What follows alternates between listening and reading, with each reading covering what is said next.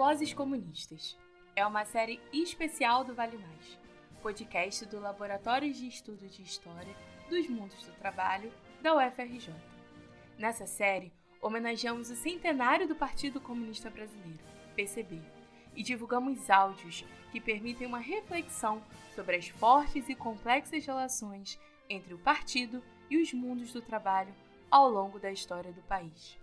A cada 15 dias, um trecho de uma entrevista de antigos sindicalistas, lideranças operárias e camponesas, ou mesmo trabalhadores e trabalhadoras de base, conta um pouco da história do PCB e sua importância para a história do trabalho no Brasil.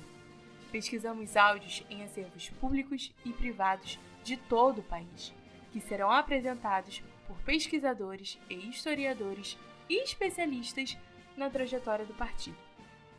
Em nosso terceiro episódio, apresentamos trechos de uma entrevista de Josefa Pureza, originalmente concedida ao documentário Josefa, uma mulher na luta camponesa, dirigido por Luiz Cláudio Lima e Roberto Maxwell. Pureza foi uma importante líder dos trabalhadores rurais da Baixada Fluminense nos anos 60, quando participou da organização de diversos movimentos de mulheres essa voz comunista é apresentada pela historiadora Marlúcia Souza.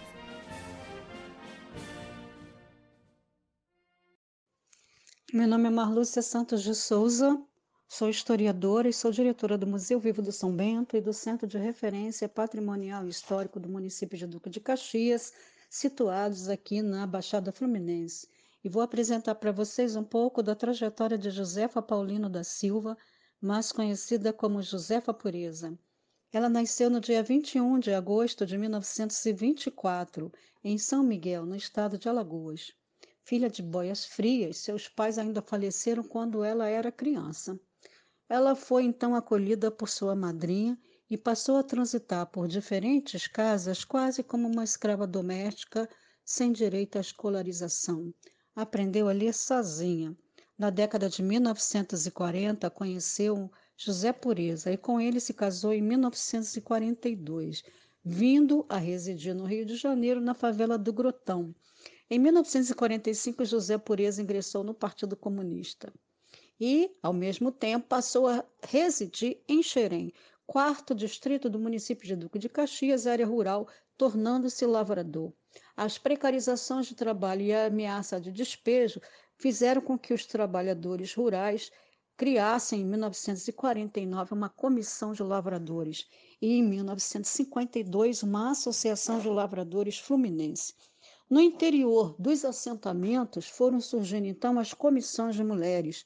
Só para vocês terem uma ideia, na década de 50 pode ser identificado comissões de mulheres em Xerém, Piranema, quilômetro 41, Barro Branco, Papa Folha. Josefa, então, está nessa participação dessas comissões de mulheres lá de Xerém. E essas mulheres é, atuam na Comissão de Finanças, na libertação dos maridos presos, também na resistência a grileiros, é, nos assentamentos em Niterói. Então, passam a ter uma vida orgânica nessa resistência campesina. E Josefa, ainda nessa década de 40, começou a participar de uma agremiação estadual feminista, a Associação Feminina Fluminense, criada em 1946. E a partir daí passou a representar as mulheres trabalhadoras rurais em congressos estaduais, nacionais e internacionais. Em 1948, Josefa participou do segundo Congresso de Mulheres realizados na Hungria e promovido pela FEDIM. Em 1950 e 52, ela participou de congressos internacionais em defesa da paz. Em 1953, no Congresso Mundial de Mulheres, em Copenhague. Lá, um grupo de mulheres, incluindo Josefa, foram convidadas pelo Comitê Antifascista de Mulheres Soviéticas a conhecer a União Soviética. Josefa teve a oportunidade de conhecer, de um lado, uma realidade de trabalhadores rurais que trabalhavam com tratores e fatura, segundo ela, e de outro lado, uma realidade de precarização, violência e ausência de equipamentos dos trabalhadores rurais do Rio de Janeiro. Ainda em 1953, ela participou de um Congresso Nacional de Mulheres realizado em São Paulo e em 1954 do primeiro Congresso Latino-Americano de Mulheres no Rio de Janeiro. Em 1955, ela filiou-se ao Partido Comunista. Durante todo o período, então, dos anos 50 e 60, atuou nessa resistência campesina, nesses movimentos de resistência, inclusive armada, contra a grilagem. Quando veio o golpe de 64, o exército brasileiro ocupou Xerém. E ela e José Pureza fugiram para o Nordeste. Ficaram no anonimato até o final dos anos de 1960, quando iniciaram a Organização de Trabalhadores Boias Frias, lá no Recife, e depois, em 1972, participaram da campanha de Jarbas Vasconcelo, pelo MDB. Foram então presos e torturados no Nordeste voltaram para o Rio de Janeiro e passaram a residir na periferia de Niterói, num bairro chamado Sapê. Em 1983 foi a morte de José Pureza. E logo depois, em 1986, Josefa Pureza foi candidata a deputada federal pelo PCB. Josefa morreu em dezembro de 1999. Eu conheci Josefa na posse do Sindicato dos Trabalhadores Rurais em Capivari nos anos de 1980. Foi a primeira eleição para a substituição dos anteriores interventores da ditadura militar. Foi uma grande festa. Josefa narrou as memórias das lutas camponesas dos anos 50 e 60 e nos tornamos amigas desde então até a sua morte. Vocês vão ouvir então um trecho de um depoimento gravado na minha casa e que depois foi transformado numa curta-metragem é, sobre a memória camponesa Josefa Pureza. É, Josefa sempre presente. Aí, quando foi em 1945, meu marido entrou no Partido Comunista Brasileiro e se apaixonou pela palavra Aliança Operária Camponesa e começou a falar que o trabalhador rural, o trabalhador da cidade tinha o sindicato deles e o, sindic... e o rural não tinha nada. Aí cismou de ir para a roça. Em 1955, para pegar esse pedacinho. Nós fomos despejados, ficamos aqui no campo de São Bento durante um mês. Dali saímos para São, São Pedro de São é, Casimiro de Abreu. Depois fomos despejados de Casimiro de Abreu.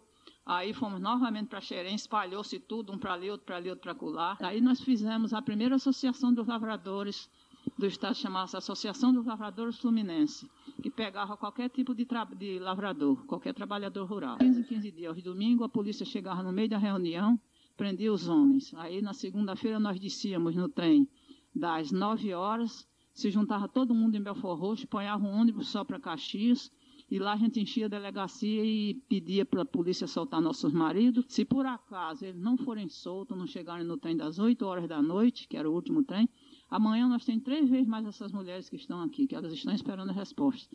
Aí meu marido chegava no trem das oito, eu já sabia que não tinha mais ninguém preso, porque ele era o último que saía da porta da polícia até sair os lavradores todos. A gente lutava muito politicamente, apesar daquelas polícias estar tá ali maltratando a gente. Nós, de, de 48 e 49 até 64, a polícia, eu estava ali no meio, a polícia não me conhecia.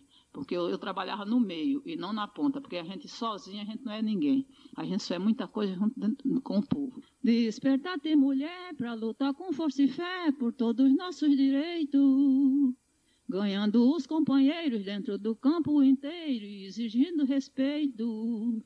Mulher tem luta específica, seja ou não sindicalista, todas precisam falar dentro do seu sindicato, saindo do anonimato, tendo direito a votar. Às vezes eu fico pensando, depois disso tudo que aconteceu comigo, uma boia fria, que não cheguei a trabalhar na roça como criança porque ficava em casa cuidando do feijão.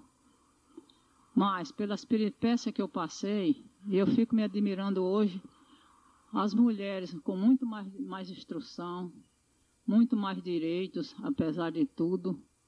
Esses direitos todos que tem aí foi o Partido Comunista que lançou a primeira palavra de ordem. Mesmo assim, apesar de eu ter passado todas essas peripécias, você, você não vai acreditar, eu ainda fui candidata a deputada federal. Só que eu sabia que não ia ganhar, porque eu não tinha condições de fazer o meu trabalho dentro do meu setor, que era o campo. O campo era um, é um, um setor muito esquecido pelas pessoas, pelos urbanos, todas as, as, reuniões que eu tive, todas as conferências, todos os congressos que eu tive, junto com os urbanos, era pedido, pedindo para que eles ajudassem a luta dos trabalhadores rurais pela reforma agrária. Era pedir ajuda, de, de mostrar a situação dos camponeses, a situação da mulher, que a trabalhadora rural tinha que ser compreendida como trabalhadora, que tinha que ser é, é, aposentada aos 50 anos, o homem aos 55, essa era do que estava no meu programa também de, de campanha. Eu acho que o, o trabalhador rural devia ser visto em primeiro lugar, porque sem alimentação ninguém vive, e alimentação quem dá é o trabalhador rural. Então eu queria cantar aqui, porque certamente essa fita pode passar também no meio dos lavradores um dia, né? E vai, vai escutar. Eu vou passar a a cantar a música. Ergamos nossas cabeças, a luta não é temporária, seja ou não sindicalista, queremos reforma agrária. Despertai, companheiro, vamos todos à luta, lavrador brasileiro. Fortificai tua crença, queremos tua presença junto ao teu companheiro.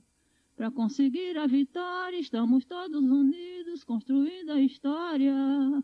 Vamos lutar com certeza, com toda a nossa firmeza, para conseguir nossa glória. Ergamos nossas cabeças, a luta não é temporária. Ou não sindicalista, queremos reforma agrária. Ergamos nossas cabeças, a luta não é temporária ou não sindicalista, queremos reforma agrária. Este foi mais um episódio do Vale Mais, o podcast do Laboratório de Estudos de História dos Mundos do Trabalho da UFRJ. O depoimento encontra-se no documentário Josefa, uma mulher na luta camponesa, que tem a duração total de 21 minutos e 58 segundos, dirigido por Luiz Cláudio Lima e Roberto Maxwell, gravado em Xerém, na cidade de Duque de Caxias, no Rio de Janeiro, e estreado no ano de 2002. Este episódio contou com a participação especial da historiadora Marlúcia Souza. A série Vozes Comunistas tem projeto e execução de Ana Clara Tavares, Felipe Ribeiro, Larissa Farias e Paulo Fontes. Apoio do Centro de Documentação e Imagem da Universidade Federal Rural do Rio de Janeiro e agradecemos às instituições e pesquisadores que gentilmente colaboraram com o nosso projeto.